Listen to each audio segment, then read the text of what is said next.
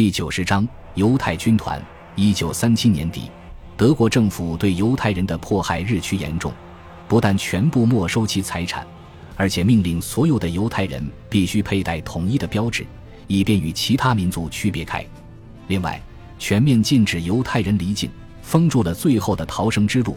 纳粹党内部的种族极端分子甚至提议修建集中营，把犹太人全部抓起来，然后再逐步消灭。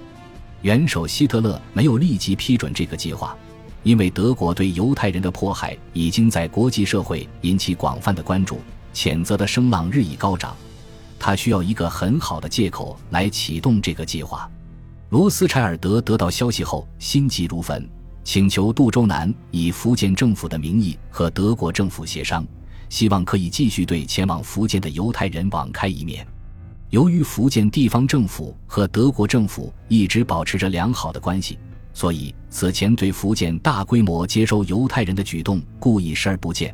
但是，德国政府已经调整了犹太人政策，明确告知福建政府，犹太人已经被禁止离境，无论前往哪里。罗斯柴尔德家族世代居住在欧洲，对那里的历史了如指掌，知道每隔几百年就会发生针对犹太人的迫害事件。而统治者们为了转移社会矛盾，更是在后面推波助澜，不但使迫害行为合法化，甚至会由政府直接出面组织参与。现在德国执政的纳粹党为了凝聚德意志民族的力量，转移公众的视线，毫不犹豫地采用了迫害犹太人的政策。历史的经验表明，目前的状况只是个开始，往后会更加严重。为了尽最大的努力挽救族人。罗斯柴尔德思索再三，最后再次来到省政府杜周南的办公室。罗斯柴尔德说道：“杜先生，德国政府已经禁止我们犹太人离境，而且将要讨论建立集中营，把他们全部关押起来。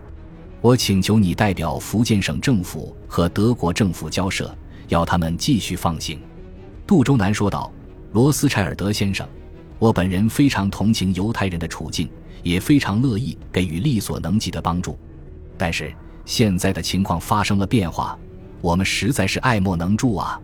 罗斯柴尔德问道：“为什么？”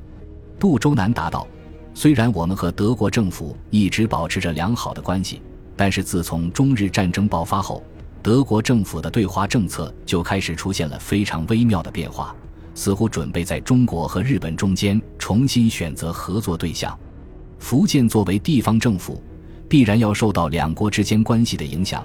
现在，德国政府已经开始把支援的军事教官和技术人员逐步撤回，同时也限制我们到德国去接犹太人。罗斯柴尔德急忙说道：“可是德国不是对乌沙有迫切的需要吗？他们难道就不怕你们翻脸吗？”杜周南详细的解释道：“自从还清贷款之后，乌沙出口就变成单纯的商业交易。”牵扯不到政治，抗战爆发了。虽然我们福建的军工发展不错，基本上不用依赖进口，可是中央军和很多地方部队的武器装备还没有实现自己，远远满足不了作战的需要，只好大量从国外进口。由于中央军采用的是德国陆军的编制和装备，德国理所当然地成为主要进口国。这样一来，我们怎么能和德国交恶呢？不为福建。也要为国家想想啊！罗斯柴尔德深深地吸了口气，说道：“杜先生，我知道政府的难处，也能够理解你们的处境，但是我还是希望政府能够尝试一下。我建议直接和德国政府谈判，用乌沙换人。”杜周南好奇地问道：“怎么换？”罗斯柴尔德回答道：“简单的说，德国每放行一个犹太人。”我们就无偿提供相当重量的乌纱作为交换，我们犹太商会支付全部的费用，不会增加政府的负担。另外，我愿意和美国政府联系，促使其同意向福建出售一些比较先进的武器装备作为补偿。美国犹太人是有能力促成此事的。杜周南迎着罗斯柴尔德热切的目光，深深地被这个犹太老人的民族感情打动了，说道。罗斯柴尔德先生，我终于明白了，犹太人尽管没有自己的国家，却能够生存几千年。我会尽快和孙百里联络，如果他同意的话，福建政府会立即和德国政府谈判，讨论乌沙换人的具体事宜。然后，杜周南望着罗斯柴尔德说道：“在此之前，我还有个问题，希望罗斯柴尔德先生能够给我满意的答复。”罗斯柴尔德见他说的非常郑重，意识到不是小事，急忙说道：“请讲。”杜周南缓缓说道：“福建本来的人口是六百多万，这几年虽然从周边的几个省份流入不少。”但是还没有达到七百万。如果和德国政府的谈判成功的话，按照目前的乌纱产量计算，每年至少要接收几十万犹太人。现在福建境内的犹太人总数已经超过五十万，按照这种速度增加下去，用不了几年就会达到一两百万，势必对本地人带来很大的冲击。如果不能得到认同，很难保证德国的事情不在这里重现。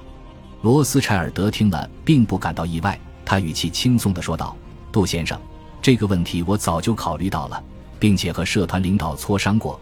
为了表示犹太人是中华民国的公民，取得中国国民的完全信任，我们决定组建犹太军团，作为中国军队参加对日战争。”看着杜周南意外的神情，罗斯柴尔德解释道：“坦白地说，我和我的同胞们非常喜欢福建，喜欢中国，这里的人民淳朴而善良。”这里也同样充满着机会，非常适合犹太人定居。更难得的是，在这里我们可以享受全部的公民权利，而不是只尽义务。如果你不相信的话，就放开出境的限制，看看还有多少人愿意到美国去。自从十九路军在上海击败日本帝国的精锐部队以后，我的族人开始不再担心福建的安全，愿意继续在这里生活。为了保卫我们新的家园。我们也要像个普通的中国公民一样抗击日本的侵略，毕竟日本也是种族论的坚定支持者。杜周南问道：“犹太人长于经商、科研，打仗可能不行吧？”罗斯柴尔德回答道：“德国开始排斥犹太人以前，有很多族人在军队里任职，并且都有良好的表现。在福建就有几千个这样的前德国军人，我想把他们重新征召起来。”组建全部是犹太人的军团，武器装备从美国采购，费用也由我们来负担。你看怎么样？杜周南没有直接回答他的问题，而是反问道：“这支军队由谁来控制呢？”罗斯柴尔德回答道：“当然是由孙将军来直接指挥，军官也由他来任命。但是我们也有一个条件，就是不接受国民政府的命令。说老实话，我们不是很信任南京。”不能把宝贵的力量交到他们手里。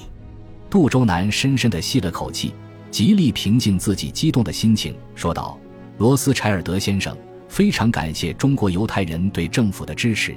我想组建犹太军团是可行的，但是需要孙百里的首肯才可以。”然后他微笑着说道：“他肯定会同意的。”本集播放完毕，感谢您的收听，喜欢请订阅加关注。